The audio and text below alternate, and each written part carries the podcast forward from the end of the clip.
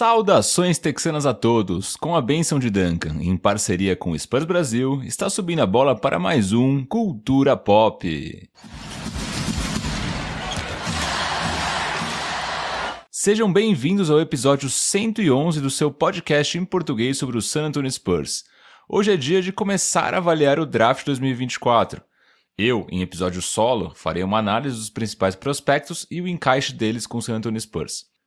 Antes de começar o episódio, lembramos sempre que você pode apoiar o Cultura Pop e virar um Coyote Premium. E veja só, sai de graça se você já for um cliente da Amazon Prime.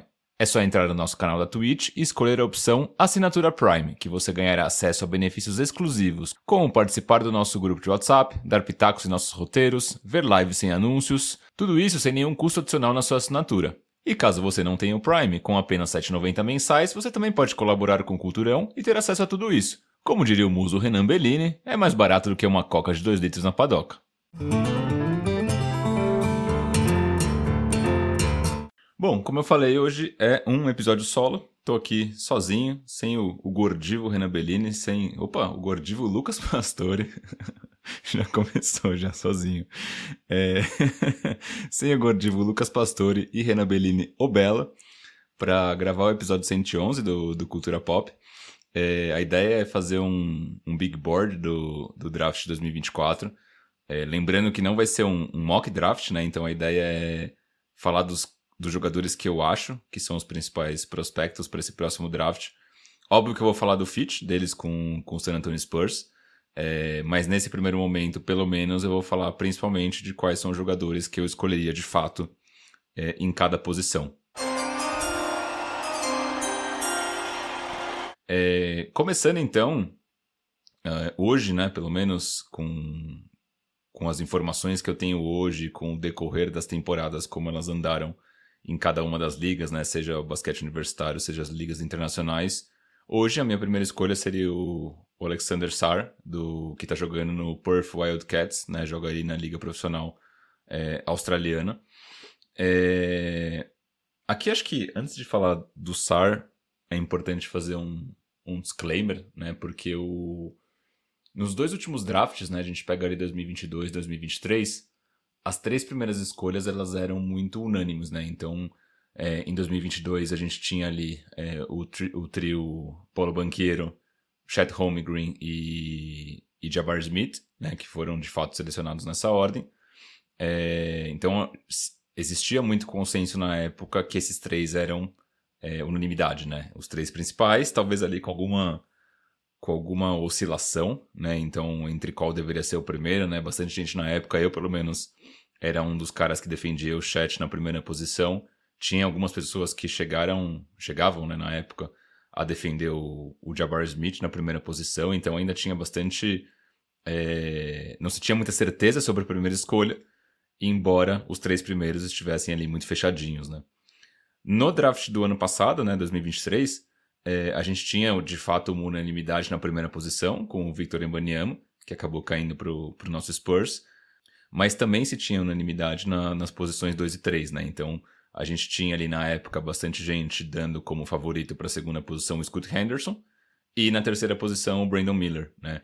Na noite do draft as posições acabaram se invertendo, né? Então o Charlotte Hornets acabou pegando o Brandon Miller na segunda posição e o Blazers acabou ficando com o Scoot na, na terceira posição, mas também, né, os o, o top 3 ali estava bastante fechadinho. Claro que tinha é, bastante gente que falava ali do, do Amen Thompson, Ozar Thompson, tinha gente que falava do Anthony Black, eu vi gente até falando bastante do Jarvis Walker como, como potenciais escolhas para terem saído mais, mais alto, mas acho que o, o consenso era que esse top 3 ele estava muito fechado. Quando a gente fala do draft agora de 2024, tudo está muito incerto ainda, né? Então a gente tem alguns jogadores que têm se destacado é, cada vez mais, alguns que é, começaram uma temporada no basquete universitário americano mais ou menos e têm é, crescido aos poucos, alguns jogadores que tiveram lesão e voltaram de lesão e estão se destacando. Então tem vários jogadores interessantes, talvez não se tenha ainda nesse momento aquele jogador que você para e fala, não, putz, isso aqui, essa, esse jogador vai ser uma super estrela, tá na cara, né? Como se tinha é, com, com o Ibaniama, se tinha ali com o Banqueiro, um pouco com o Chet Green assim por diante, né? Então, não tem essa escolha óbvia, né? Aquele cara que você para e olha, não, puta, esse é o cara.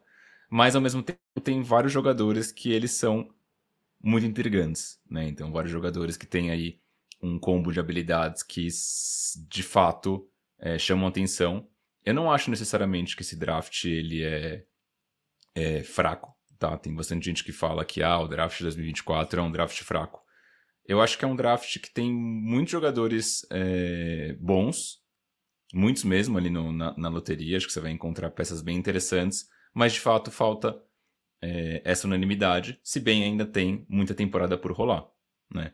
Então a gente está agora em janeiro, até ali, putz, março, abril, ainda tem bastante coisa que vai acontecer. E alguns jogadores eles tendem a crescer cada vez mais, né? A gente vê alguns jogadores numa tendência de crescimento muito grande, a gente vai falar disso, eu vou falar disso é, daqui a pouco. Então ainda existe espaço para se criar essa unanimidade que ainda falta, tá? Mas aí voltando para a primeira escolha, é, eu coloquei o Sar na primeira posição.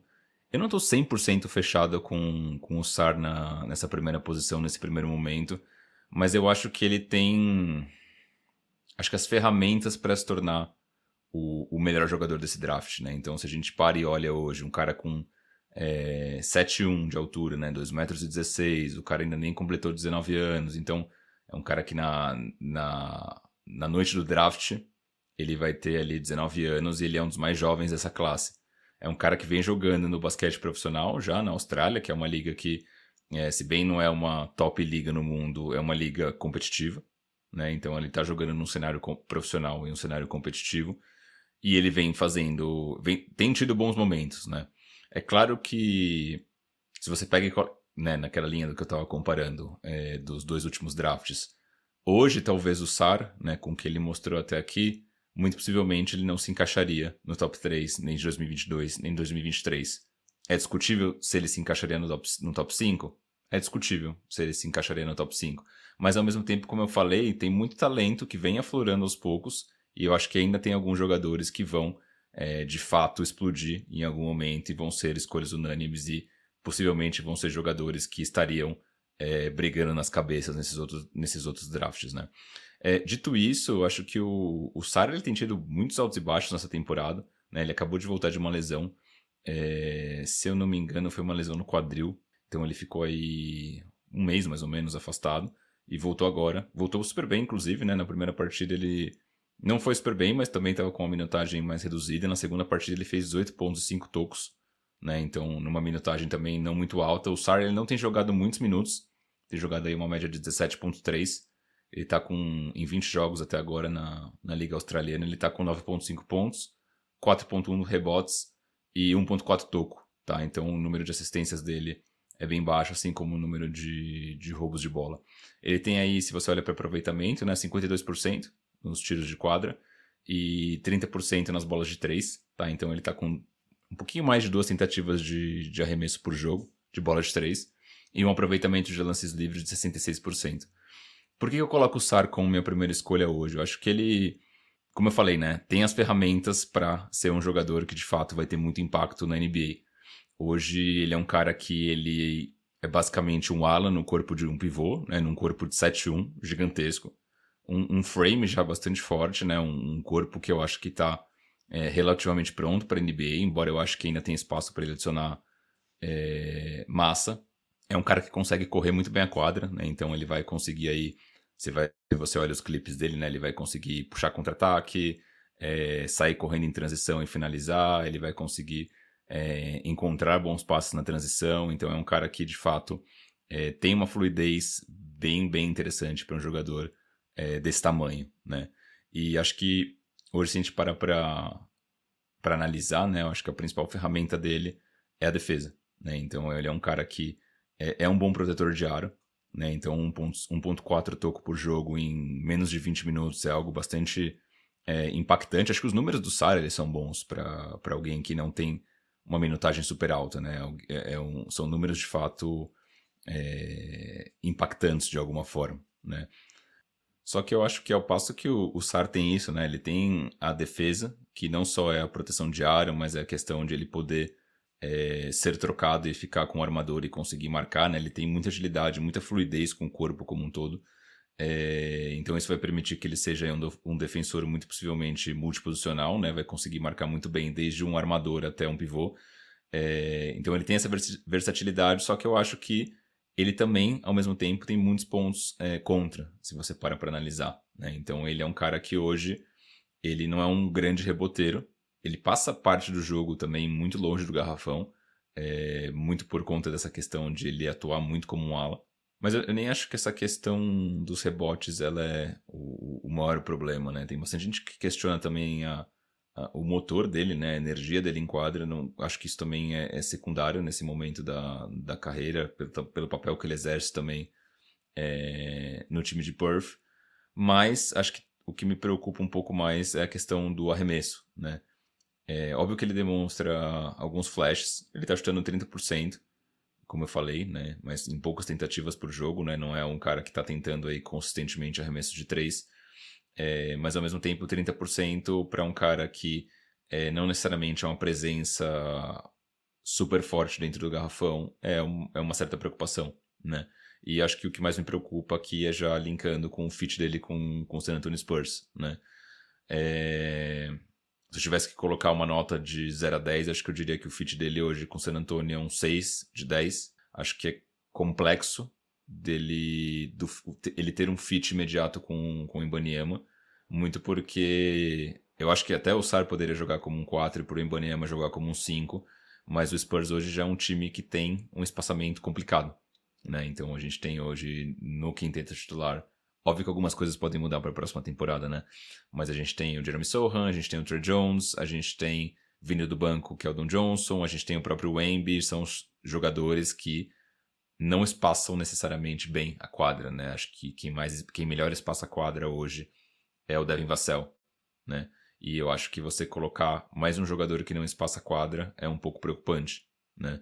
Óbvio que se você pega o Sar ao lado do Embanyama e projeta esse potencial defensivo, é algo absolutamente de explodir a cabeça, né?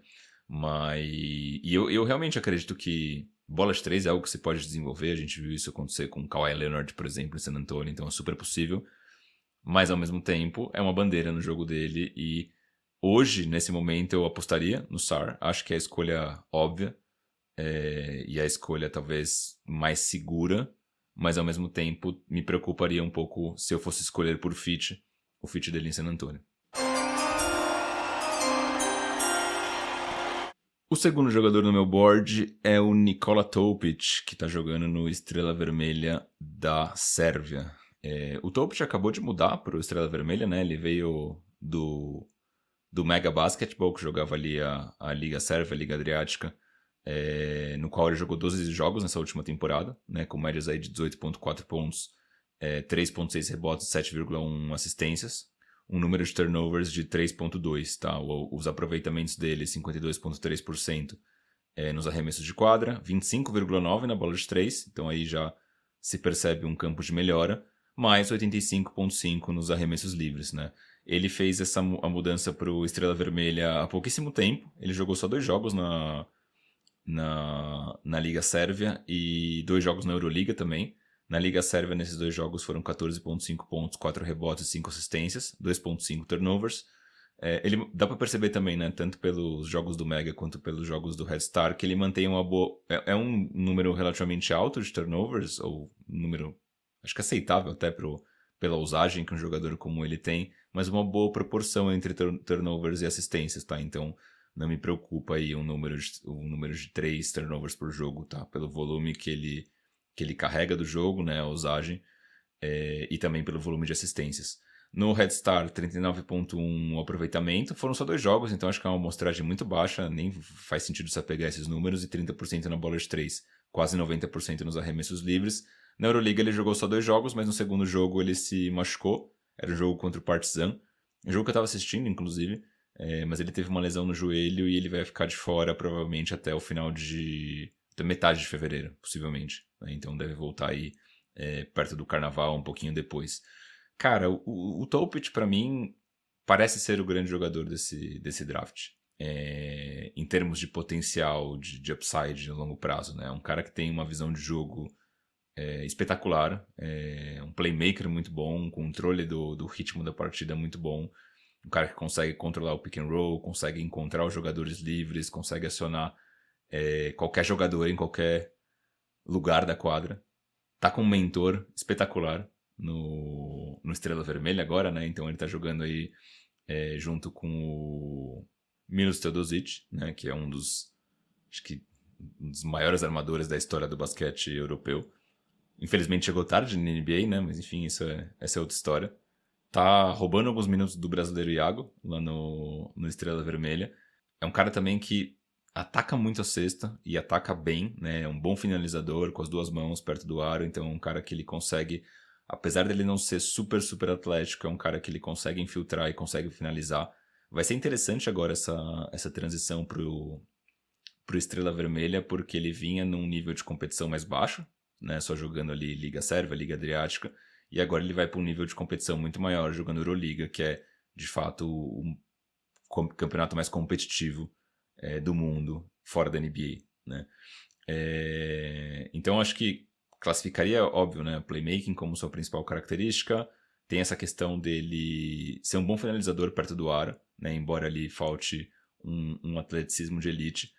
Não acho que ele tenha um controle de bola, né, uma capacidade de, de, de handles é, de elite também, mas acho que com 18 anos e, e meio, né, então aí ele está bem longe ainda dos 19 anos, eu acho que é alguém que vai conseguir é, melhorar muito nesse quesito de controle de bola e acho que vai ajudar muito também no, no desenvolvimento dele como armador. Então não é algo que me preocupa muito e muita gente fala do seu arremesso, né? Aí de fato essa poderia ser a principal bandeira do seu jogo e acho que é de fato a principal bandeira do seu jogo. Então um cara que está chutando hoje 26% na bola de 3 é um pouco preocupante, mas ao mesmo tempo, se você olha para o aproveitamento nos lances livres, né, 85, 90%, eu acho que tem tudo para ele conseguir transicionar né, esse bom aproveitamento nos lances livres para bola de três. Se ele vai conseguir, difícil dizer, mas eu acredito que sim. Tá? É... Pro Spurs hoje, né, se a gente pega como o Topit se encaixaria, eu acho que ele se encaixaria imediatamente é, no time do San Antonio. É óbvio que para armadores essa transição é, pro, pro basquete profissional ou no caso do Topit para NBA, ela vai ser sempre mais complexa, requer muito aprendizado, mas me preocupa menos pelo fato de já estar jogando basquete profissional num nível bastante competitivo, né? Acho que me preocuparia um pouco mais se ele viesse do universitário e tivesse toda a adaptação à NBA, mas acho que ele vai ter que se adaptar, por exemplo, à fisicalidade da NBA, ao ritmo da NBA também, né? Então acho que tem alguns desafios do ponto de vista de adaptação. Eu não imagino que a primeira temporada dele em San Antonio seja uma temporada para ele chegar e dominar, né? Acho que seria mais uma primeira temporada de aprendizado, talvez jogando ali atrás do Trey Jones e eventualmente ganhando espaço aos poucos, né? É, não vejo ele passando muito tempo em Austin, mas acho que é um jogador que, muito pela posição, acho que ainda demandaria um tempo de aprendizado, entender como jogar com o Ibaniama, mas parece um jogador extremamente inteligente que tiraria isso de letra, né? Então, é, por pouco não coloquei o, o Topit na primeira posição. Por muito, muito, muito pouco. É, talvez na V2 desse, desse big board ele viria na primeira posição. Ou ele poderá vir, né? Acho que vai depender muito de como ele se adaptar é, no Estrela Vermelha e atuar na Euroliga. Enfim, é um, um, jogador que eu gosto muito e que eu acho que realmente teria muito fit em San Antonio, né? Se fosse um, um, um mock draft, né? Se fosse é, selecionar para San Antonio de acordo com o encaixe, talvez ele seria a minha opção principal. Falando em encaixe, aí a gente vem também ao terceiro jogador da lista, que é o Zachary Hissacher, que está jogando no, no JL Bourg, né, da, da primeira divisão francesa. Então, o mesmo campeonato é, de onde veio o Embanyama na última temporada.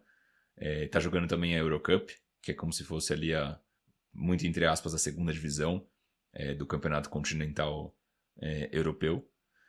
É um ala de 6'9", ainda também não tem 19 anos, esses prospectos da Europa eles são todos muito jovens.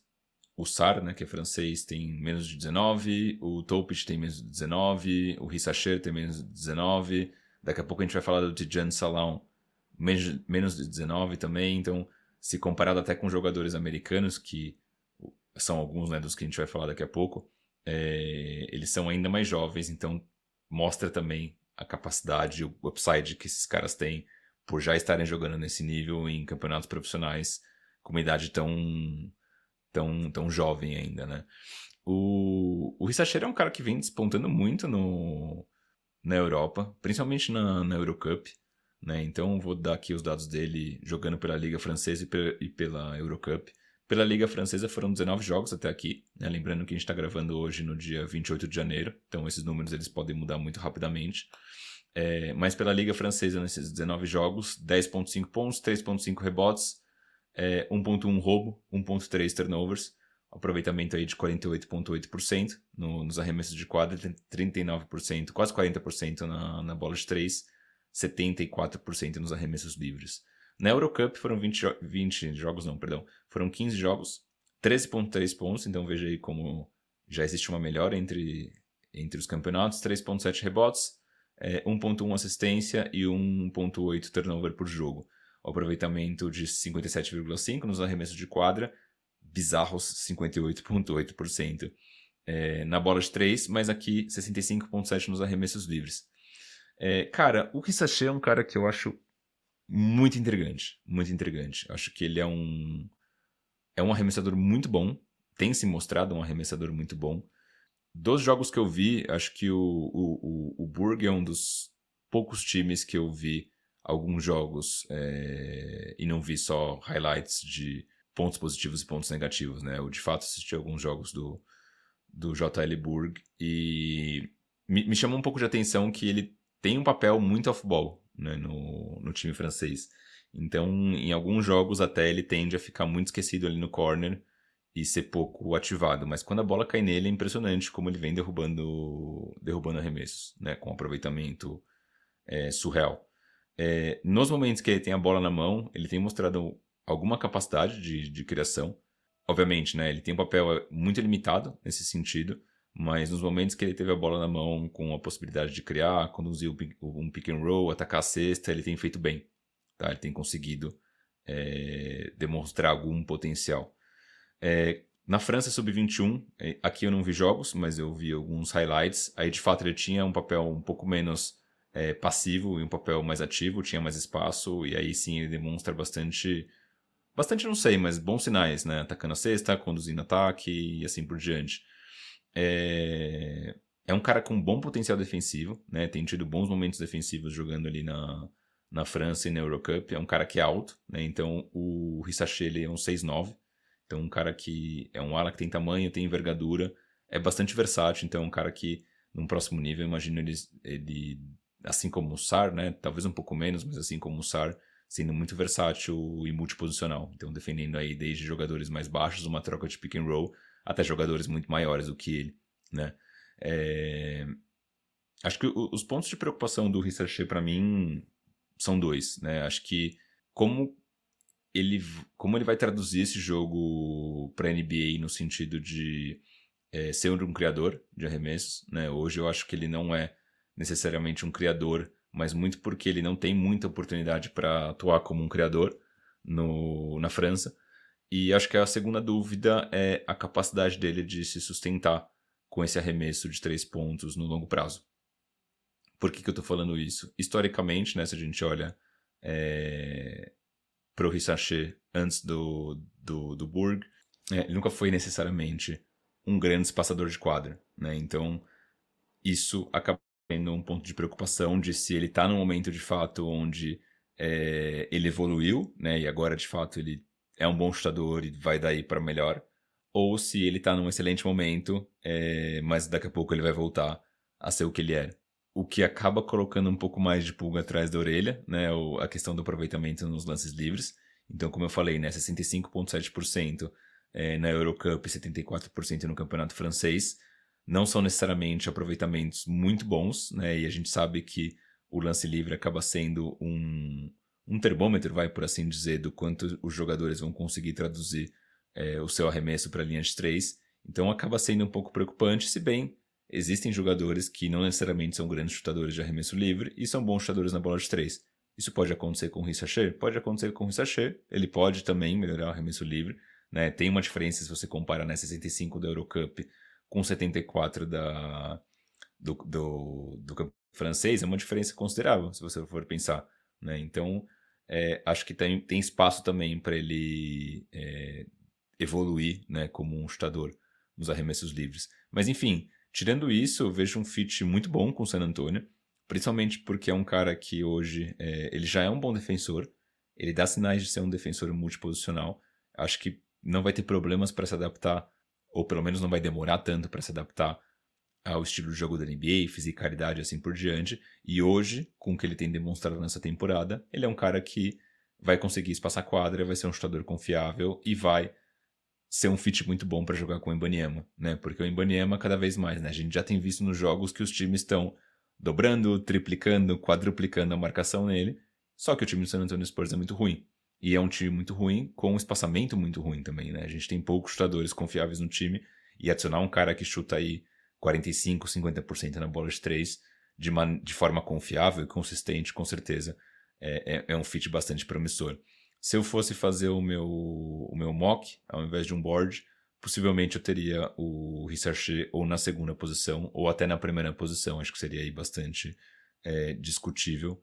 E acho que também dependeria do quanto a gente acredita que a gente consegue ou adicionar jogadores chutadores na, no, na off-season, ou a gente consegue trazer um armador na off-season, ou quanto até a gente confia entre Jones e Blake Wesley. Acho que essa é outra discussão.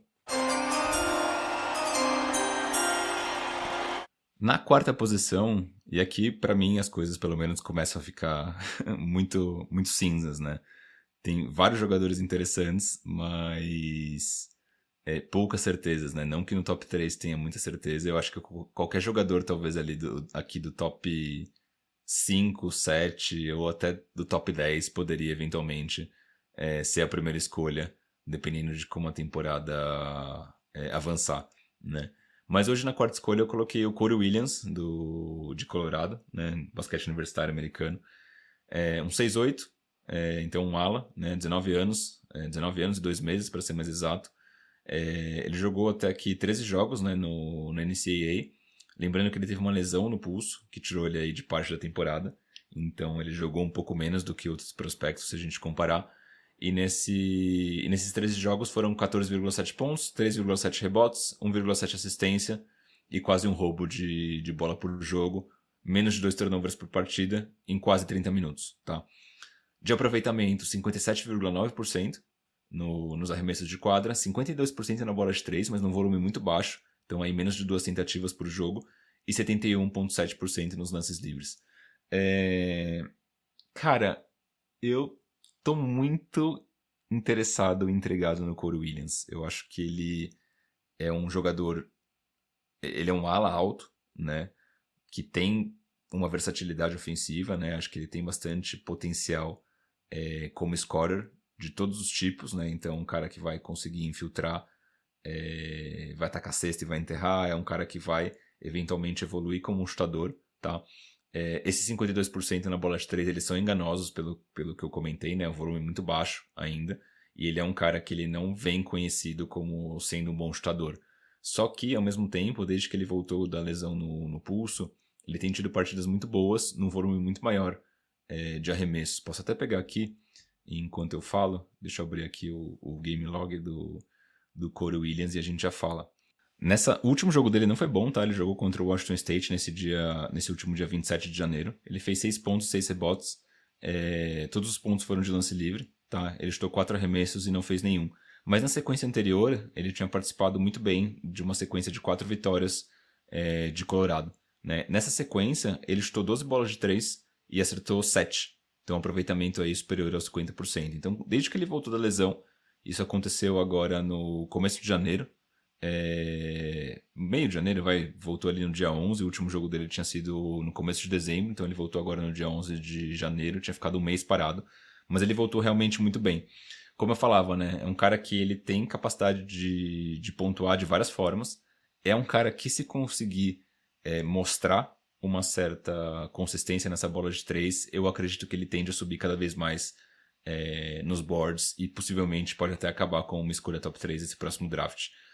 Além dessa parte ofensiva, né? Então, eu falei um pouco sobre, sobre o arremesso, falei sobre versatilidade. Ele é um cara que possivelmente na NBA, nesse primeiro momento, ele seria um, um ball handler secundário, um cara para co conduzir o ataque, mas não como não de forma primária.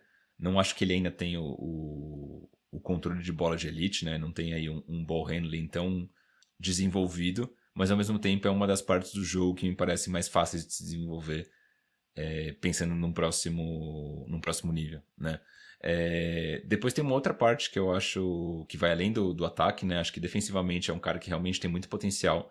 É, não só pelo tamanho, né? Então, como eu falei, um 6'8", é, mas também pela velocidade. Acho que ele pode ser também, como eu falava do Rissachet, do próprio Alexar, um defensor multiposicional, então um, um, ala bem moderno também, né? Que tem tamanho, tem versatilidade, tem agilidade, vai poder trocar com o armador, vai poder trocar com, é, com um jogador mais rápido e assim por diante.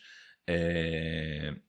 Mas tem uma questão em relação à defesa que é hoje é um jogador muito magro ainda, né? Muito magro, é... não é um cara forte que vai conseguir talvez ali é, esbarrar com, com um jogador mais forte, mais alto e possivelmente vai ser dominado defensivamente, embora ele seja muito ágil.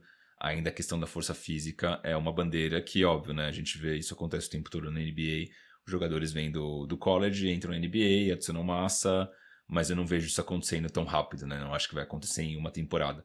A gente tá vendo agora, por exemplo, com o Embanyama, né? Chegou muito magro em San Antonio, aos poucos tem ganhado um pouco de massa, tem se adaptado à fisicalidade do jogo, então imagino que com o Cody Williams é, possa acontecer algo parecido. Leve um tempo a ele se adaptar à fisicalidade, né, a ele com um corpo muito magro se adaptar à, à força dos outros jogadores da NBA, os jogadores que ele vai marcar, né, então você compara, por exemplo, o Corey Williams de frame né, com o Kawhi Leonard da vida, o próprio Luca Doncic da vida, é um cara que você olha e fala, não, putz, ainda tem aí espaço para ele se desenvolver fisicamente. É, vejo ele talvez com potencial para desenvolver fisicamente, para se desenvolver fisicamente, como o seu irmão. Para quem não sabe, o Jalen Williams do do Oklahoma City Thunder, é o irmão mais velho dele. É um cara também que chegou na NBA e hoje tem um corpo como um, como um tanque. Era um pouco mais forte que ele, né? Acho que bem mais forte até do que ele quando entrou na liga, mas hoje ele tá realmente um tanque de guerra, né?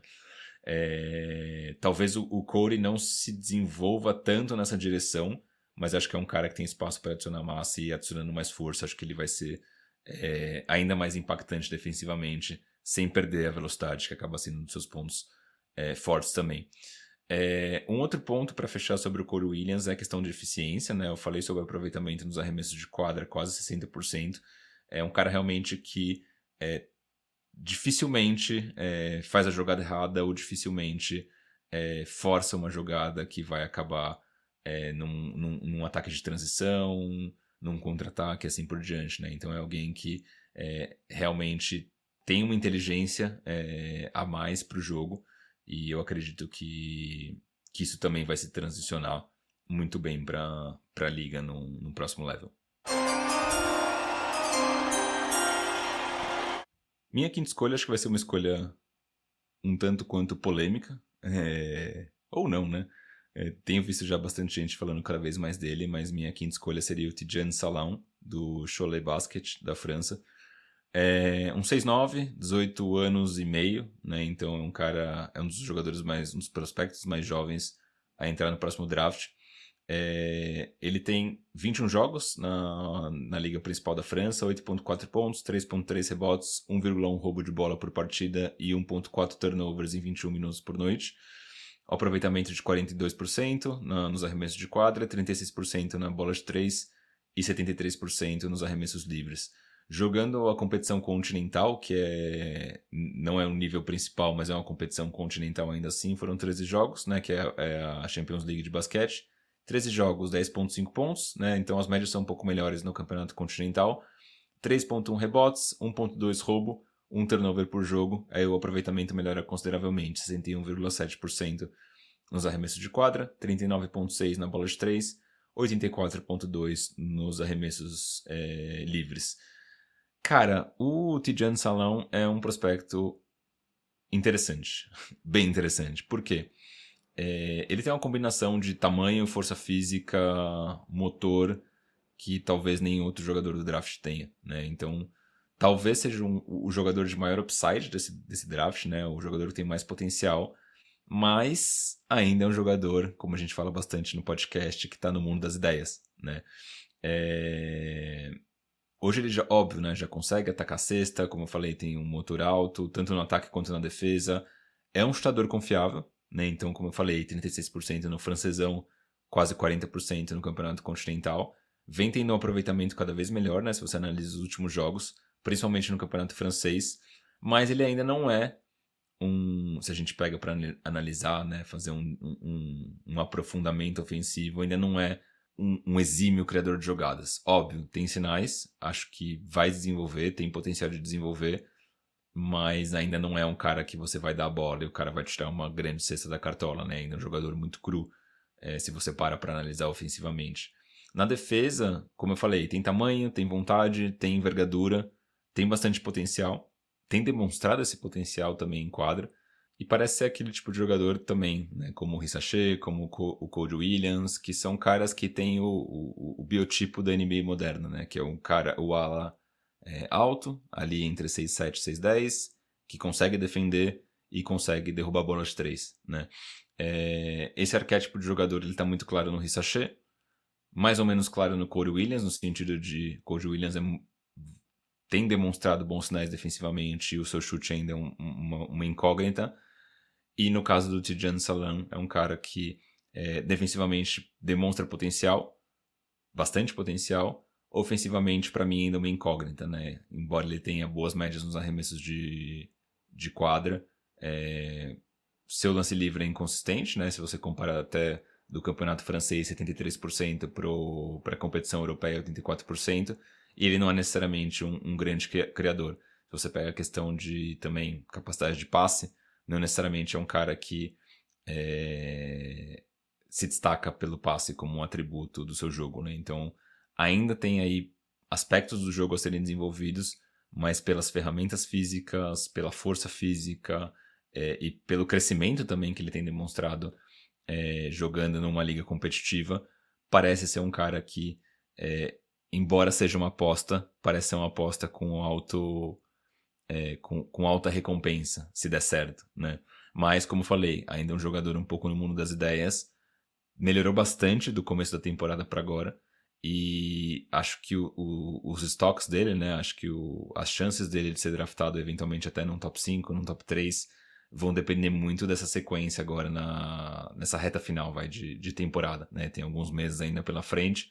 Ele já demonstrou uma evolução. Se ele seguir nesse ritmo de evolução, eu tenho certeza que alguém vai comprar esse potencial e eventualmente vai até arriscar. Ou, não digo nem eventualmente, digo com certeza vai arriscar ele num top 5 ou até num top 3. Top 3 acho mais difícil, mas não me assustaria de ver alguém apostando nele no top 3. Fit com Spurs, é... acho um fit interessante porque é um cara que, bom, é um francês também, né? Então tem o, o fit linguístico é, imediato com o Ibaniema. Mas eu acho que um pouco do que eu falava do Rissachet, né? Um cara que é capaz de defender e é capaz de derrubar a bola de três é... nesse tamanho, com potencial defensivo, é... ou com a defesa na prática já, né? Alguém que, obviamente, caberia muito bem em San Antonio, que chegaria já em San Antonio e teria chance de é, ter minutos relevantes.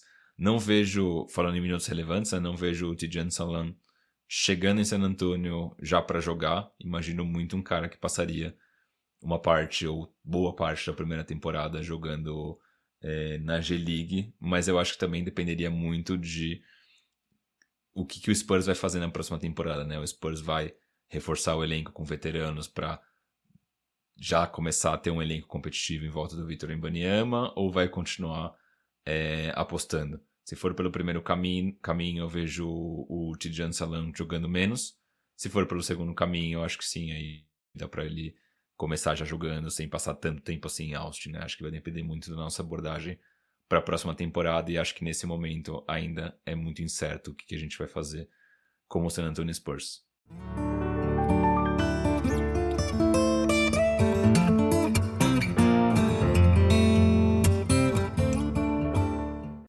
Bom, falei meu top 5, então fazendo um, um, recap aí do top 5, a gente tem Alexander Sar na primeira posição, Nikola Topic na segunda, Zachary Rissachet na terceira, o Corey Williams na quarta posição e o Tijan Salão, Salão, o Tijan Salão na, na quinta posição. É, eu vou até a sétima posição de uma forma mais detalhada e depois vou mais rapidinho para não ficar com duas horas de episódio. É, até porque o Spurs deve ter aí uma escolha top 5, né, com a sua própria escolha. É, e deve ter, se tudo der certo, com a escolha do Raptors, uma escolha ali que vai variar entre 7 e 9. Vai depender muito do Toronto Raptors, porque o, o Raptors hoje não está no bom momento. É, e, e, como a pick é protegida top 6, pode ser que essa pick ela fique continue com Toronto, né? Se o Raptors, por exemplo, ficar aí na sexta posição no draft.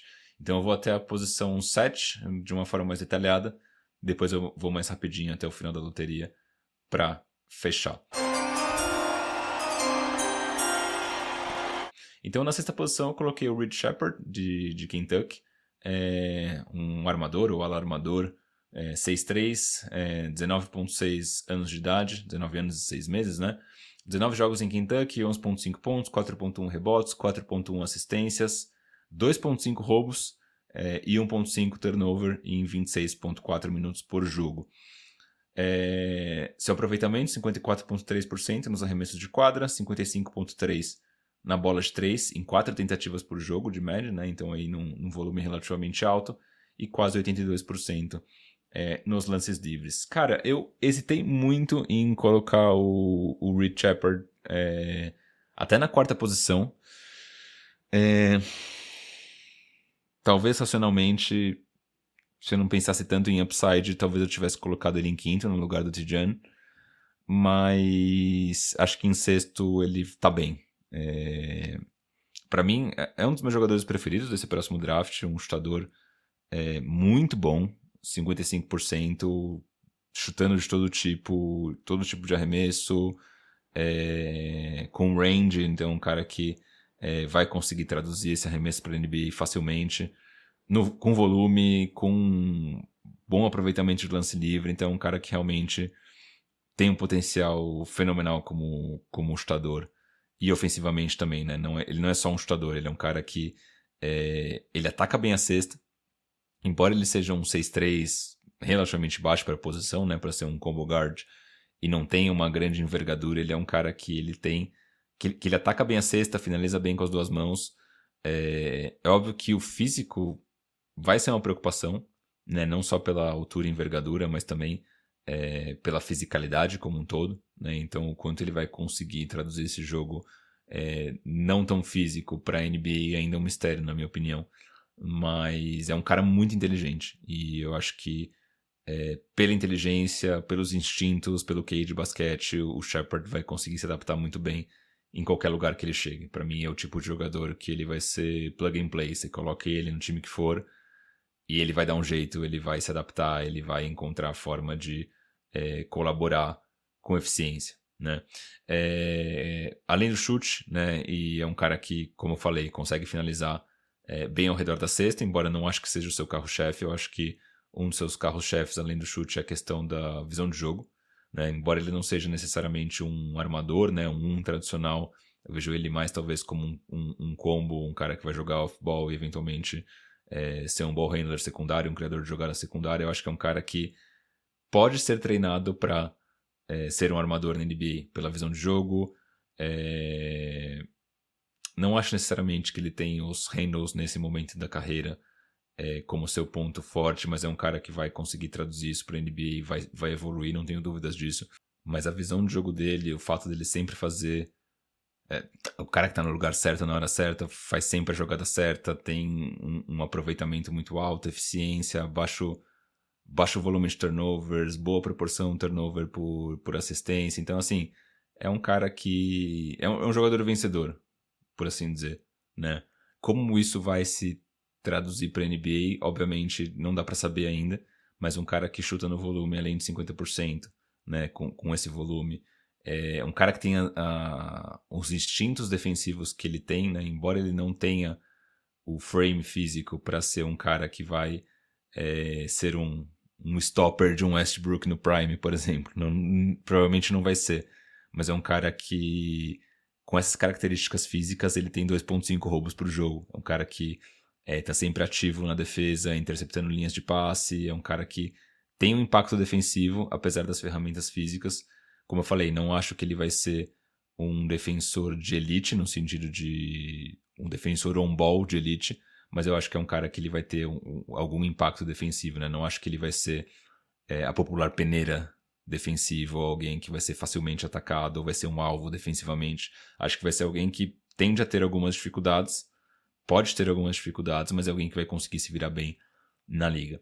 Fit com Spurs, para mim, excelente, né? Então o Spurs hoje precisa de caras que consigam colocar a bola no chão e armar o jogo, encontrar os seus companheiros. Então eu acho que ele sendo o cara que faz sempre a jogada certa, para mim é perfeito para jogar ao lado do Embi, Jeremy Sohan, Devin Vassell e assim por diante. Acho que é um bom complemento para esses jogadores, inclusive. E o arremesso, com certeza, né? Então ele, como eu imagino, né? Se, se for como eu imagino, ele tiver uma atuação mais off-ball nesse começo de carreira na NBA, ele vai ser um cara que é, vai estar tá ali no corner ou em qualquer canto da, ou no cotovelo da, do, do, da linha do 3 ali, recebendo sempre que o Embiid tiver uma dobra e ele vai conseguir derrubar e fazer muitos pontos a partir desse tipo de jogada. Então, acho que a adaptação dele na NBA vai ser uma adaptação é, tranquila, uma vez que ele entenda a questão da fisicalidade. E vejo ele, se eventualmente cair em San Antonio, como um fit perfeito pro, pro Spurs também. Na posição 7 eu coloquei o Rob Dillingham, que é parceiro do, do Reed Shepard em, em Kentucky. Um 6-3, 19, 19 anos e um mês. É, tem 18 jogos por Kentucky nessa temporada, 13.9 pontos, 3.1 rebotes, 3.8 assistências, 1.3 roubo e 1.9 turnover em 20, quase 23 minutos por jogo. É, a statline de aproveitamento, 46.2 nos tiros de quadra, 38.2 na bola de 3, em 4.2 tentativas por jogo, então também é um chutador no, em, algum volume considerável e quase 78%, 78 na, nos arremessos livres. O Rob Dillingham veio da, do Overtime Elite para a NCAA, né? então, para alegria de Lucas Pastor, ele participou do mesmo programa que o nosso querido Dominic Barlow. Ele é um cara. Puta, ele é um cara interessante. Eu não sei se eu vejo ele tanto no Spurs nesse primeiro momento, mas já vou falar disso, tá? É... Acho que o Dillingham é um cara muito interessante porque ele é um armador muito rápido. É... Tem uma vibe meio caótica. É, é, um bom criador de jogadas, é um bom criador de arremessos, então é um cara que ele vai conseguir criar arremessos é, do nada. Acho ele um bom playmaker também. Não necessariamente. Não acho ele tão bom quanto o Rich Shepard, mas eu acho que ele é um bom passador, ele toma boas decisões, né? Não acho que ele, como eu comentei, não acho que ele tá no nível do Shepard, mas acho que ele tem boas características. É um cara que tem um bom chute de 3, num volume relativamente alto, né? Como eu falei, 4.2 por jogo. Tem um range para NBA já pronto, e além até, então é um cara que não vai ter dificuldade de adaptar é, seu arremesso para a liga. Tá? Então vejo como um cara que sim tem uma preocupação física, eu já vou falar disso, mas apesar dessa preocupação física, hoje ofensivamente ele é um cara que é, ele consegue produzir muito bem com as ferramentas que ele tem, que é velocidade, capacidade de criação de arremesso, chute de três e assim por diante. Me preocupa na transição um pouco, óbvio, para a NBA, não tanto do lado ofensivo, talvez um pouco mais do lado defensivo. Né? Então, não é só uma questão de altura, né? Como eu falei, o, o Shepard não, o Dillingham é um 6'3", mas é um cara muito magro ainda, né? Então, um jogador que tem um, um, porte físico muito franzino ainda. Como isso vai se adaptar à NBA, ainda é um mistério para mim, né? Acho que é, não vejo ele sendo dominante fisicamente na defesa, muito pelo contrário, mas também tenho dúvida se ele vai ser um cara que ele vai ser atacado na defesa por ser ali o elo fraco do, do um quinteto titular. Eu acho que ele vai conseguir se virar, eventualmente. É, de certa forma, defensivamente, me lembra um pouco do Perry Mills, quando estava em San Antonio, né? Se bem não era um defensor de elite, era um cara que estava ali o tempo todo é, com sua velocidade, vibe meio caótica, incomodando, pressionando. Vejo o Shepard no estágio além também defensivamente, mas acho que o, o, o Dillingham vai conseguir se virar. Se eu tivesse que comparar os dois, né, acho que como os dois jogam no mesmo time, dá para ter uma comparação é, de certa forma interessante. Eu vejo o Shepard muito. Eu vejo o Shepard como o melhor playmaker, com o melhor chute de três e com o melhor na defesa mas eu vejo o Rob Dillingham talvez com mais upside, né, com mais potencial, projetando no longo prazo e com uma capacidade melhor, mais veloz, e uma capacidade melhor também de criação de, do próprio arremesso, né? De conseguir tirar cestas da cartola. Então, essa comparação que eu faria entre, entre eles, eu acho que o Shepard é um jogador mais pronto, eu acho que o, o Dillingham é um jogador com mais potencial. Eu compro mais hoje as ferramentas que o Shepard tem é, indo para um próximo nível, mas aqui acho que essa, essa comparação ela é muito muito capciosa. Eu acho que o Dillingham pode acabar sendo um jogador muito melhor no seu melhor cenário, né, no best case cenário, do que o do que o Shepard. Na oitava posição eu fui de Ron Holland, do G-League Ignite. É... Cara, muita gente tá mais alto do que eu no, no Holland e muita gente tá mais baixa do que eu no Holland. Então é um cara que não se tem muito um consenso ainda sobre ele, né? É um cara, é um 6'8", é, menos de 19 anos ainda, né? 18 anos e 6 meses. 12 jogos no, na temporada regular, né? Da, da G-League. Ele tinha participado do Showcase antes, mas eu puxei aqui os dados da temporada regular. 19.8 pontos, 6.3 rebotes, 3 assistências, 2.4 roubos, 3.2 turnovers em 33 minutos, né, de aproveitamento 44.3, 28.6 na bola de 3 e 73,8% nos arremessos de nos arremessos livres. Eu vou ser muito sincero, não sou o maior fã do Holland nesse, nesse ponto da carreira dele, mas é um cara que tem tudo para conseguir transcender o jogo dele da do Ignite para para NBA, né? Então, hoje eu acho que ele é um cara que tem dificuldade com, com arremesso, né? Seu aproveitamento na bola de 3 ainda é muito cru. 28.6, não é um cara muito eficiente, tem um volume alto de turnovers, então é um cara que embora tenha as ferramentas para ser um bom jogador, né, com, com esse frame de 6'8", físico pronto para NBA, super atlético, um defensor de muito potencial, tem muita energia, então é um cara que acho que ele tem tudo, mas eu acho difícil. Eu acho que é uma questão de alinhamento de expectativas com, com o Ron Holland na, na NBA. É, eu não vejo ele conseguindo ter um papel de protagonista logo de cara. Né? Eu vejo ele num papel muito mais secundário, é, usando as ferramentas dele para defender, para correr em transição, para atacar cesta e assim por diante. Se você espera que você vai draftar o, o, o Ron Holland na, na escolha 3, na escolha 5, na escolha 1, que seja, e ele vai ser a chave para o seu ataque, eu acho que é, a, é, aqui é o caminho da frustração, né? Eu acho que ele é um cara que ele vai precisar de um, um, desenvolvimento, de lapidação, de paciência. Ele é muito novo ainda. E, e, ele ainda tem muitas bandeiras no jogo dele, né? Eu vejo ele como um cara ainda muito afobadão. Que eu acho que ele pode é, ter um jeito. Não coloco muito minhas fichas no, no Holland, mas eu acho que ele pode ser um bom investimento já caindo para essa segunda metade da, da loteria. Eu não vejo ele hoje no top 5, não consigo ver com. Pelo menos do que eu vi do Holland, né? Os números dele eu acho que eles são um pouco enganosos, porque ele também está jogando uma minutagem bastante alta no, no Ignite. É... Ao mesmo tempo, trazendo um lado passador de pano aqui, o Ignite é uma grande bagunça, né? Então é um time que é... não tem armador, não tem espaçamento, então é um time bem caótico para se estar também. Eu tenho muita curiosidade para entender o que teria sido do Holland tendo ido para o basquete universitário ao invés da, da G-League. Dito isso, não me empolguei tanto ainda. Vejo um fit meio complexo com o San Antonio, se bem é um ala é... com boas ferramentas físicas e boa defesa. O fato de não, de não trazer espaçamento, eu acho que nesse primeiro momento não faria tanto sentido em San Antonio, tá? É um cara que requereria aí bastante tempo e bastante investimento. Na nona posição eu coloquei o Jacob Walter de Baylor, aí peixe do Jeremy Sohan, um 6'5", 19 anos e 4 meses.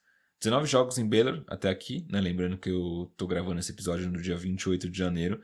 É, 15.2 pontos, 4.7 rebotes, 1,6 assistência, 1,2 roubo e 1,1 turnover em 30 minutos por noite. Na statline de aproveitamento, 40.7 nos arremessos de quadra, 35.7 nos arremessos de 3 e 85.2 nos arremessos livres. Cara, assim como o Holland, até aqui o Walter não me encantou tanto. Tem bastante gente bem alta no, no Walter, você vê ali nos nos boards e nos mocks, geralmente ele está aparecendo entre quatro, a quarta e a sexta posição. Eu não comprei ainda o, o upside dele. Óbvio que é um freshman, né? Primeira temporada no basquete universitário, então óbvio tem ainda muito para se desenvolver, mas acho que ele é um scorer que tem lapsos de eficiência muito baixa, né? Ele começou muito bem a temporada ali no ali em Baylor. Nos últimos jogos não tem jogado tão bem, tem derrapado, tem sido bem pouco eficiente. É óbvio que se você pega a amostragem completa da temporada, ele é um chutador de 3 ok, né? 35.7. Tem um bom, um bom aproveitamento dos lances livres também, né? O que, que é o que a gente sempre comenta, que acaba sendo esse esse proxy para se transformar num bom chutador. Então, se bem 35,7% não é uou, incrível, é, me parece que ele pode evoluir para ser um cara eventualmente de 38, 40% sem problema algum. É, é um cara que ele é bastante criativo pontuando, né? Então é um cara que ele vai conseguir pontuar, cara, saindo dos screens, aproveitando de handoffs, no spot up. Então é um cara que ele vai. É, acredito que ele vai ser aquele bucket getter, né? Que é aquele cara que consegue é, fazer cestas, fazer pontos, mas não compra ainda a questão da eficiência, tá? Tem potencial como defensor, né? Então é um cara, ele é um 6'5 com, com envergadura bem boa. Acho que ele tem um físico pronto para NBA. Se a gente olha para para ele em quadra hoje, você fala, putz, esse cara tá pronto para entrar na NBA e tem impacto. É, embora ele seja um cara muito forte, tem esse bom físico, mas não necessariamente ele é super atlético ainda, tá? É, mas acho que isso também é o menos importante nesse momento. Tem uma outra questão que eu, eu vi, acho que de todos os jogadores da loteria que eu, que eu listei, o Walter acho que é o que eu vi menos, tá? Mas não me parece ser um, jogador com controle de bola é, super desenvolvido. Acho que tem aí um espaço ainda de desenvolvimento. É, como eu falei para alguns outros jogadores, acho que é algo super desenvolvível é, num próximo nível. Não, não tão preocupado nesse sentido. É, me preocupa talvez um pouco mais ele sendo um cara com uma usagem relativamente alta, não ser um, um, um grande passador, ou seu volume de assistências ele ser é, relativamente baixo pela minutagem que ele joga e pela usagem que ele tem. Mas é, é, um cara interessante. Vejo algum fit pro, com o San Antonio Spurs, pelo que eu comentava, né? É um cara que vai trazer um combo de defesa e arremesso de três, possivelmente, né? Embora ainda tenha aí um upside de melhora, mas não é um cara que me encantou tanto. Estou um pouco mais baixo no, no Jacob Walter, se comparado com, com a maioria do, das análises que a gente tem visto até então. Indo mais rapidinho para fechar na décima posição, eu coloquei o Isaiah Collier, de USC. É, o Collier é um caso bem particular, né? Porque ele começou muito bem a, a, temporada e teve um mês de dezembro muito ruim, e com isso ele caiu vertiginosamente no, nos boards. Eu ainda estou um pouco mais alto no Collier do que, do, que a, do que a maioria. Eu vi alguns boards em que o Collier estava na posição 20. Eu coloquei ele na 10 aqui. É, ele teve uma lesão agora no começo de janeiro, vai ficar acho que até seis semanas fora, então acho que ele vai ficar um tempo considerável. E o USC não está fazendo uma boa campanha. É o time do Brown James, por, por curiosidade. Mas, cara, é um cara que tem. Ele é um tanque, né? Ele é um aquele armador forte, parrudo, muita força física. É, não necessariamente super atlético ou explosivo, mas o cara tem muita força física, é um bom pontuador, tem um bom controle de bola, sabe atacar a cesta, acho que ele sabe usar bem essas ferramentas físicas. Ele é um bom jogador na transição, é, mas eu acho que tem algumas coisas que fizeram ele cair né, nesse, nessas análises. Eu acho que tem a má performance de USC no primeiro momento.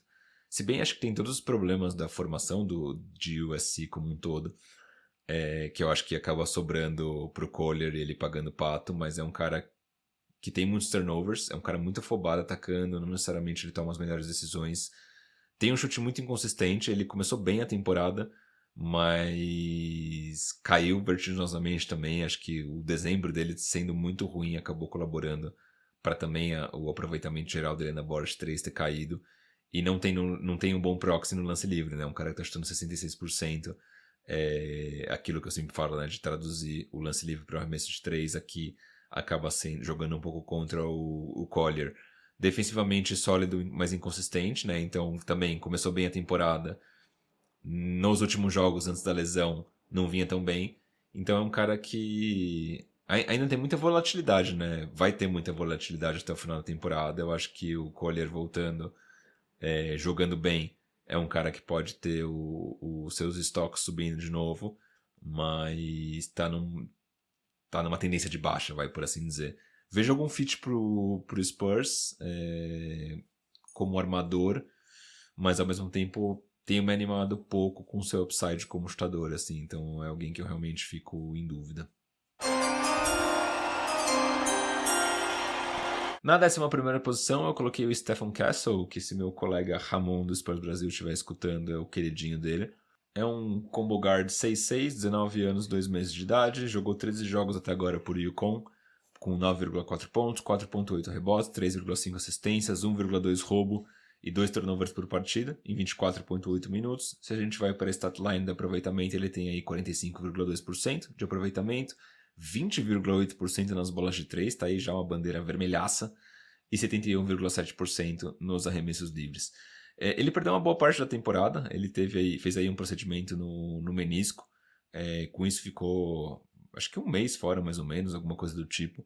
Ele tem o, o, o biotipo, né, o tamanho, o framework de um de um de um armador da NBA moderna, né? Então um 6'6 bom controle de jogo, eu acho que ele vai conseguir ser um playmaker bem bom no, num próximo nível, um jogador bem all-around, então ele faz um pouco de tudo é, bem, ou relativamente bem, né? Tem um desenvolvimento aí, acho que é, consistente em, em, vários fundamentos do jogo, então defesa, playmaking, capacidade de atacar cesta e assim por diante. Me lembra bastante o Anthony Black, que foi draftado é, nesse último draft pelo Orlando Magic, que vem numa temporada muito boa. É, uma temporada boa, na verdade, né? Vem ganhando espaço, vem crescendo aos poucos. É, ele joga num papel um pouco diferente do que ele tinha no, no, high school. Então, no high school, ele era muito mais um armador do que ele é de fato em Yukon. É, é, é um cara intrigante, ele é um bom reboteiro pro tamanho dele, ele tem bastante intensidade defensiva, é um cara versátil defensivamente, até pelo tamanho que ele tem. Tá com o motor também sempre no 220, né? Um pouco do que eu falava lá em cima, não lembro sobre quem que era, era do Tijan Salão, eu acho que é um cara que puta, tem energia lá no alto, é, tá sempre ligado no jogo, tem boas leituras da partida, só que ao mesmo tempo tem um ponto muito preocupante para um jogador na NBA moderna, que é arremesso. Né? Então, 20,8% nas bolas de três é algo realmente bastante preocupante. Né? A gente não vê sinais, pelo menos no decorrer da temporada de evolução do, do Castle nessa, nesse fundamento. Ele não voltou necessariamente super bem da lesão, é, que ele teve. Então é um cara que tem bastante gente muito alto nele. Eu não estou necessariamente tão alto, mas eu compro o potencial que ele tem. Né? Então é um cara, como eu falava, 19 anos ainda, um, dos jogadores mais jovens dessa, dessa classe. Eu acho que ele tem bastante potencial, mas eu acho que se ele não conseguir desenvolver esse arremesso, se esse arremesso não se traduzir para os prós, eu acho que ele vai aí perder muito espaço e talvez tenha é, seu ciclo de vida bastante limitado no, no profissional. Na 12 posição, coloquei o Matas Buzelis, que é parceiro do Ron Holland no G-League Ignite. Um 6'11, 19 anos e 3 meses. É, tem 13 jogos pelo, pelo Ignite na temporada regular. 11.6 pontos, 6.4 rebotes, 1.4 assistência, Dois turnovers em 29,3 minutos. A statline de aproveitamento 41,9% nos arremessos de quadra, 27,9% nos arremessos livres e 70,8% no. Opa, perdão. 27,9% nos arremessos de 3 e 70,8% nos arremessos livres. Cara, eu tô um pouco decepcionado, na verdade, pelo hype que o, que o Buzelis tinha. Eu acho que esse começo dele no Ignite, ele é bem... Ele é um tanto quanto decepcionante. Não vou falar que ele é bem decepcionante, mas ele é um pouco de de decepcionante. Óbvio que tem aquela mesma questão que eu falava do Roland é, da Várzea, que é o Ignite, né? Eu acho que é um, um, uma formação de elenco que não favorece é, você extrair o melhor que o, que o Buzelis poderia oferecer. Mas ao mesmo tempo, ele está numa temporada de muitos altos e baixos, então ele alterna sequências muito boas de jogos de 15, 20 pontos, com sequências de 5, 6 pontos. Então, é um cara que ainda não conseguiu mostrar uma consistência, embora de certa forma possa até ser normal, né, pela, pela idade, pela maturidade, por essa questão da desorganização do time. Acho que acende algum alerta de alguma forma. Não acho que é um cara que tem tido uma temporada super eficiente, né? Então ele entrou é, no Ignite com a fama de ser um, um, arremessador, ele não tem conseguido traduzir tão bem essa faceta do jogo dele para um próximo nível, só 27,9% nos arremessos de 3. Não tem tido bom lance livre também, 70,8%, mas ao mesmo tempo ele é um 6'10 ou 6'11, né, dependendo de, de onde você pega essa informação, que, cara, consegue correr a quadra, mostra potencial como playmaker, tem algum potencial como, como passador, me lembra um pouco do Franz Wagner, né? então tem versatilidade, ele usa bem os screens, tem um bom passe, mas ao mesmo tempo é um cara que até agora, pelo menos, não me convenceu tanto, né? Eu acho que ele vai conseguir traduzir o jogo dele para NBA, acho que pelo tamanho e pela versatilidade, mas se ele não conseguir de fato engatar esse arremesso, acho que vai ser difícil dele conseguir é, se provar. Vejo algum fit pelos, com o Spurs, pelo tamanho principalmente, é, e pela capacidade de playmaking, mas de novo, né, um pouco do que eu falava da questão do arremesso. Acho que precisa melhorar bastante aqui para ele conseguir subir é, nos boards. Eu acredito. Tem bastante gente alta com, com Buzeles e que compra o potencial de arremesso dele. É, eu acredito que se ele conseguir melhorar nessa, nessa próxima fase de jogos do Ignite, essa parte de arremesso, ele tende a subir bastante é, nas projeções. Em 13º e penúltimo lugar, eu coloquei o Dalton Knacht de Tennessee. É um 6'6 com 22 anos e 8 meses, então já é um cara bem mais velho, está no seu senior year na, na Universidade do Tennessee.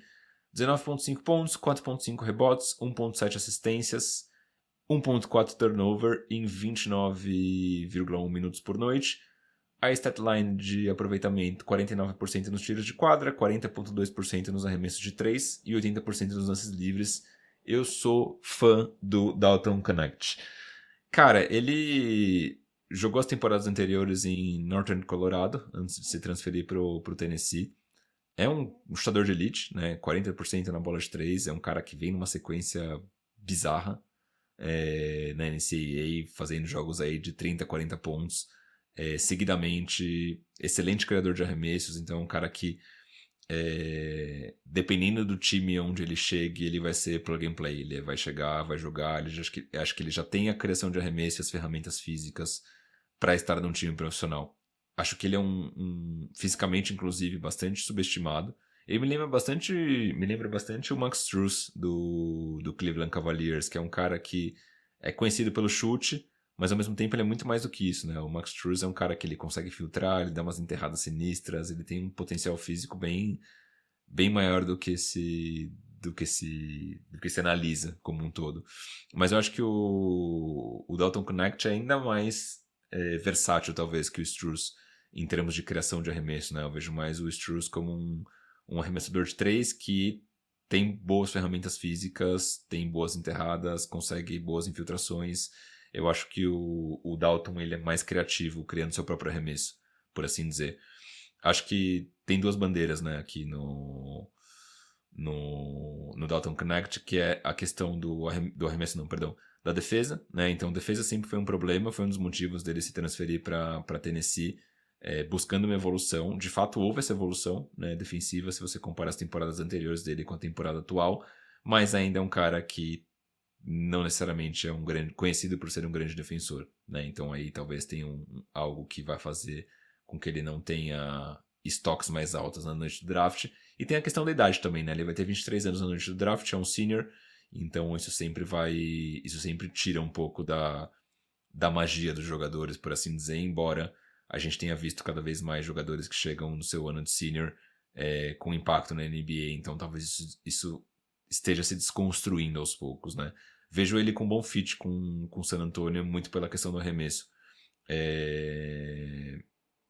Não sei se defensivamente é o jogador dos sonhos, que eu gostaria, mas ao mesmo tempo é um cara que hoje faz muita falta ter arremessadores confiáveis e acho que ele poderia ser uma peça interessante nesse sentido. Não gastaria uma pick 7 ou 8 com ele, mas é um cara para se ter no radar de alguma maneira.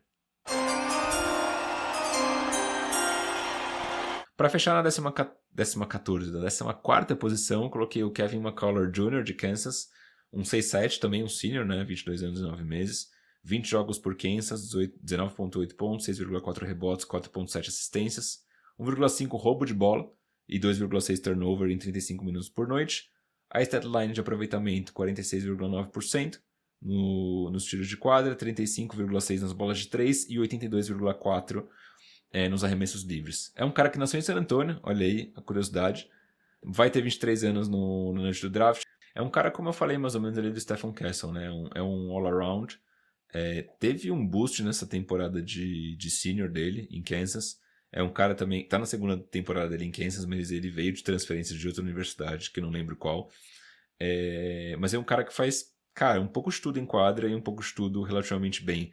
Lembra um pouco. Não necessariamente com a mesma característica, né? Porque eu vejo o Malcolm Brogdon muito mais como um armador criador e o Kevin McCullough talvez mais como um, um ala, né? um, um, um cutter, que talvez tenha ali sua capacidade de criação, mas acho que menos do que o Brogdon. Mas é um cara que também vai entrar na NBA é, já com bastante experiência, né? Já bastante rodado e que vai ser também plug and play, né? Entrar num time e colaborar é, em times vencedores.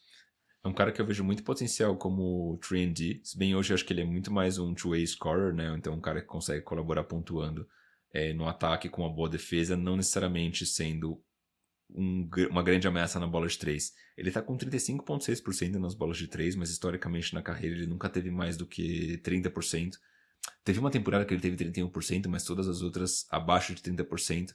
Então ele teve esse boost na bola de 3 nessa temporada atual, mas é difícil saber se isso é algo que veio para ficar, né? Foi uma evolução no jogo dele, ou se é algo que tá sendo pontual desses 20 jogos que ele teve até aqui em Kansas, né?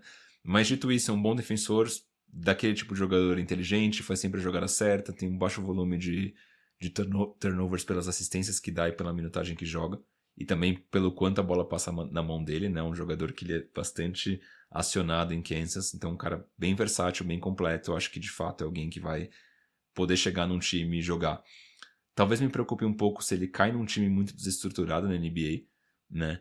É, porque eu vejo ele muito mais como uma peça complementar para entrar numa engrenagem que já funciona e colaborar do que como alguém que vai chegar e vai fazer a diferença ou vai transformar um cenário que já existe.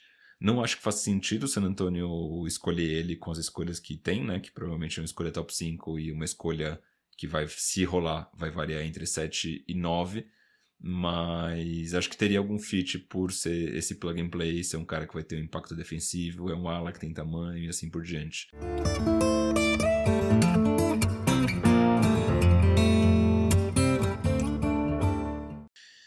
Gente, é isso. Tem outros jogadores que me chamam atenção se a gente vai para esse pós, né? Eu, a loteria, eu gosto bastante do Ryan Dunn, potencial defensivo incrível, mas no ataque é um cara que eu tenho dúvidas do, da capacidade de desenvolvimento. Tem o Donovan Klingan, protetor de área, que é parceiro do Casson e Yukon.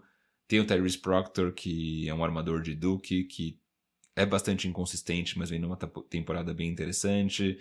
Tem alguns outros jogadores que eu acho que faria sentido analisar de maneira mais profunda, mas eu vou me focar principalmente nesse top 14, né, na loteria, porque é onde provavelmente, provavelmente não, onde com certeza vai estar a escolha do San Antonio Spurs.